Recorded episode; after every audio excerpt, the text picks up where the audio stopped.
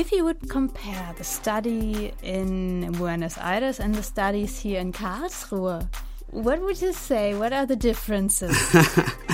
Well, yes, we are different. Well, first of all, Buenos Aires is the capital of Argentina, and we are in the city, just in the city, 3 million people, and mm. around like 8 more, 7 more. So it's really, really a big city. It's bigger than Berlin or bigger than Munich. Studying in Buenos Aires is different like here, very different, because in Buenos Aires the people normally work and study. okay. I study in the night. I enter at 7 or 6 and I go, go out at 10 or maybe 11 if the teacher want.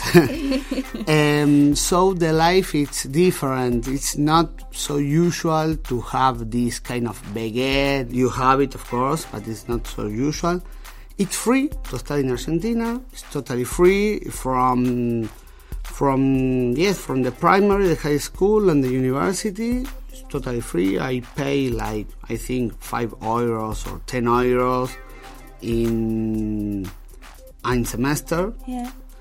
but well And how about the content of the studies? Is it easier here in Karlsruhe or? yeah let's say what what is different here for me is like the professor in the three subject i i did Yeah. uh, the professor give us how what we have to practice to a test. It's like, Okay. well, you have to do this, this, this, Okay. and then The go to a test. Yeah, the task. Yeah. that it was very strange for me. Let's say yes, the level is it's good. Here is more specific. Mm-hmm. It's like you see uh, one thing, but in very detail. Mm-hmm. In Argentina, you see more all. The we we don't see just the tree, we see a forest. We say when we have the the class, it's a bit different. Uh, here in Argentina, it's more when you have the professor, it's hello, Carlos, how are you? Okay. And, you and here is hello, Herr professor, diplomat, and, yeah, yeah. and all that. Uh, yeah. And in Argentina now, in Argentina, maybe you talk with the name like hello, Matias. Matthias. Alles gut, alles klar, yeah. Okay. that's okay. it, and that is the professor. You don't uh, study all day long.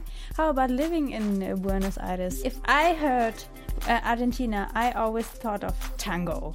But tango is for the young people. You you, you told me it's totally outmoded. It's old-fashioned. not old fashioned. Now it's let's say there is a new wave of tango by especially by the tourists and a lot of young people it's dancing tango and hearing tango. But normally the people don't hear tango. Buenos Aires is a very very cosmopolitan city.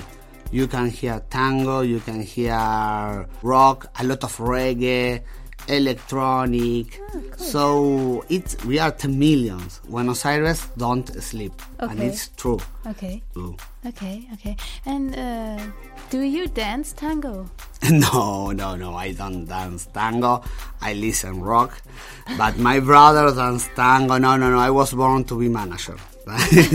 no, I don't dance, and I cannot play any any guitar or clavier, nothing. But we're gonna hear some tango, right? Yes, because the tango, what is good is that describe describe the an epoch, describe an age, describe a timeline. Yeah. So, do you want to know about Argentinian history? Listen to tango. Like this beautiful tango called Cambalache, that is from 19 um, Fun Fun Dreizig. Yeah, that it was made for uh, by Enrique Santos Discepolo and describe the life in that time. But it's really the same life without internet, but the same relationship that we have now in the 21st century.